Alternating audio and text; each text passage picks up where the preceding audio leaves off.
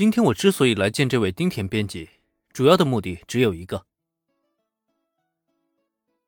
林恩的辩驳让霞之秋诗雨的心情一时复杂难言，可就在这时，林恩的开口却同样吸引了他的注意。林恩学弟的目的。自从知道林恩的身份后，霞之秋诗雨自己也在纳闷他既然是不死书库的社长，也就是说，丁田院子呢不过是他手下的一个小员工罢了，他有亲自见面的必要吗？如果不是出于恶癖好的话，其实很简单。我的偶像事务所那边情况啊，学姐你应该有所了解的。虽然台子已经搭起来了，但遗憾的是，因为是初创的公司，我手下没有太多可用的人手。就连学姐你的经纪人呢，我暂时都得让西深井小姐代理，那就更不要说其他的了。虽然西深井小姐是个优秀的人才，但是让她只担任经纪人，实在有些浪费了。所以我的目的就是尽快的为学姐你找一个合适的经纪人，去接替西深井小姐的工作。面对霞之秋诗雨疑惑的眼神，林恩很快就给出了他的答案。如他所说，今天来见丁田院子，主要的目的呢，也只是为了面试他的能力而已。毕竟他至始至终也没打算让西深井纱织一直担任霞之秋诗雨的经纪人，那实在是有些浪费资源。而且还是大大的浪费。虽然要是让西深井纱织知道自己好不容易得来的经纪人工作还没等捂热乎呢，就被林恩给撤了，一定会嚎啕大哭一番。但对此，林恩也不是没有办法安抚。当然，那是后话了。总而言之，在听到林恩这番话后，霞之秋诗雨是顿时醒悟了过来。李恩学弟的意思是想让丁田编辑来担任我的经纪人。如果是这样的话，一切就明了了。而且，如果是与丁田院子合作，霞之秋诗雨呢，倒是也没什么抵触的感觉。反正从一开始啊，两人合作呢就挺愉快的。只是，这样真的没问题吗？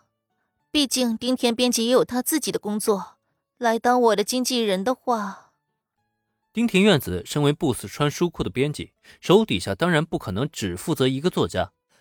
霞之秋诗雨也只是他手下的作家之一，要是只专注他一个人，剩下的工作该怎么办呢？又或者说，丁庭院子愿意接受这份工作吗？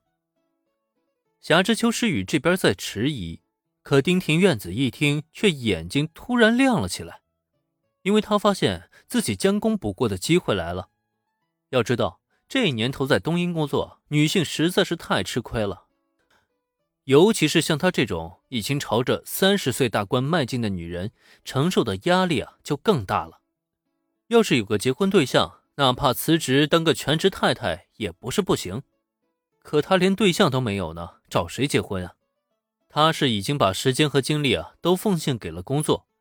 如果在得罪了社长大人，同时还丢了工作，那就真的再也看不到任何未来了呀。也正因如此。丁田院子才更加觉得自己应该抓住这个机会，这不仅仅关系到他的工作，最关键的是，丁田院子也看出来了，自家这个美少年社长与师匠的关系啊，不太一般呀。虽然暂时还看不出什么来，但这代表光明前途的大腿，他能不紧紧的抱住吗？我没问题，只要是社长先生安排我的工作，让我做什么都可以。看着丁田院子积极表态，林恩笑着点了点头。果然不愧是在社会上摸爬滚打过的，比涉世未深的小女生机灵的多了。虽然不可否认对方的想法会功利一些，不过没关系，林恩并不介意。好，那就这样决定了吧。丁田编辑，等你回到不死川书库后呢，就跟那边人事部交接一下。从今天起，你将担任霞狮子老师在不死川书库的专属编辑。同时呢，兼任我偶像事务所的经纪人一职，全权对霞狮子老师负责。一会儿我给你个电话，对方会告诉你担任经纪人的各种注意事项。加油吧，我看好你哦。由丁田院子担任霞之秋诗雨的经纪人，这是林恩临来之前就想好的决定。对此呢，丁田院子自然是喜出望外了。毕竟对他来说，自己非但没有被社长责罚。反而被看中并委以重任，那他的未来肯定是一片光明啊！这对他来说自然是件大喜事。可与此同时，夏之秋诗雨的心情就相当复杂了。偶像事务所社长，不死川书库社长，所以自己就真的逃不出这个林恩学弟的手掌心了呗。